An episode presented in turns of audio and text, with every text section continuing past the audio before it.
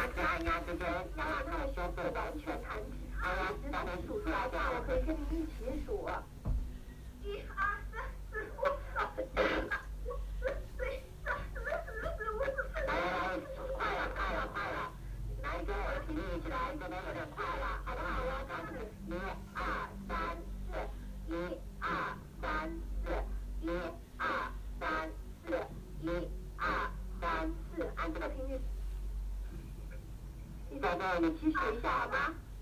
一二三四，一二三四。两分钟后，电话指导下的心肺复苏有了效果。三四，他现在已经慢慢的，嗯，但是是大口大口的呼吸，嗯，已经开始呼吸了是吧？他是大口的那种呼吸，但是匀称。好好好，这样您就坚持这样做，做到急诊医生接受。按压继续进行了三四分钟后，病人越来越大口呼吸，但仍没有意识。刘青决定增加人工呼吸，增强急救效果。现在捏着他的鼻子，用你的嘴完全盖住他的嘴，然后将肺急速、急速吹两次气，维持大概六秒钟，再轻吹，一定要让胸部开启。好，坚持做，不要放弃。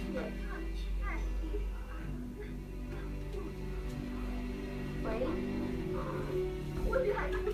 正常？不是很正常，还有点意识啊，现在。老公，老公，老公，老公，加油，继续啊！还有冷汗，头上有冷汗，有点意识，手在动，有一点。啊，有一点意识哈，那就比之前要差一些。此时，这个电话时长已经超过了十分钟。按照常规，病人的呼吸和心跳恢复了，调度员可以挂掉电话，让急救车上的医生与病人家属取得联系，实施紧急救护。但求助的女士忽然说出的一句话，让本来要挂掉电话的刘青决定保持通话。你在旁边帮我行不行？我是在帮你啊。好，好，你别挂电话。好好。呃，我肯定要在旁边待，在跟他一起呀。虽然说这是语言上的沟通吧，但是我觉得这也是一种鼓励。一个人有一种不自信，有个人在他身边，他胆大了，他可能有一点。力量就不一样。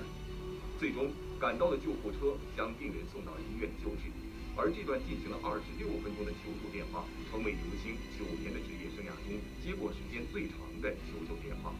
三天后，这位病人脱离了生命危险。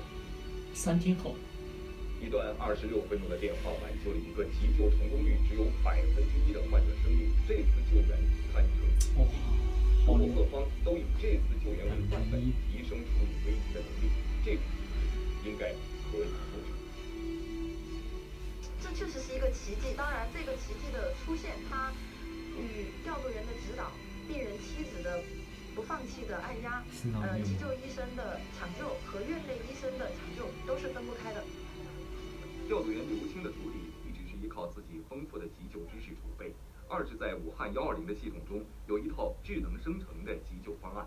根据患者的病情，调度员可以依据方案指导报案者采取急救措施，而这项工作非常必要。当一个人心脏停止以后，这个大脑皮层的抢救时间啊，只有四到六分钟，我们叫抢救生命的钻石四分钟。嗯，如果错过了这四到六分钟的时间，即使急救车到来，但也有可能这个病人是救不过来的。由于交通状况等原因，要让急救人员在病患发病四分钟内赶到，几乎是项不可能完成的任务。据北京幺二零急救中心的统计，北京急救车能够在五分钟内到达现场的几率只占百分之四点二。即使在急救系统发达的欧洲和美国，急救车平均到达时间也在八分钟左右。不过，同样是急救车难以到达，但北美、欧洲的猝死抢救成功率大大高于我国。在我国，抢救成功率只有百分之一左右，美国的平均成功率是百分之九到百分之十，个别城市可以达到百分之四十到百分之五十。哇！那么谁来挽救这个患者的生命呢？就必须是现场的第一目击者。而当他拨打了急救电话以后，呃，调度人员通过调度的询问、电话的询问，然后通过调电话进行电话指导下的心肺复苏，是一个非常好的。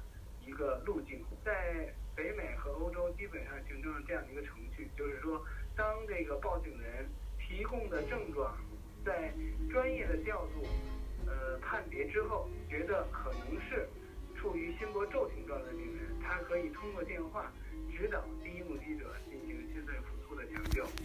专家介绍，想要满足更多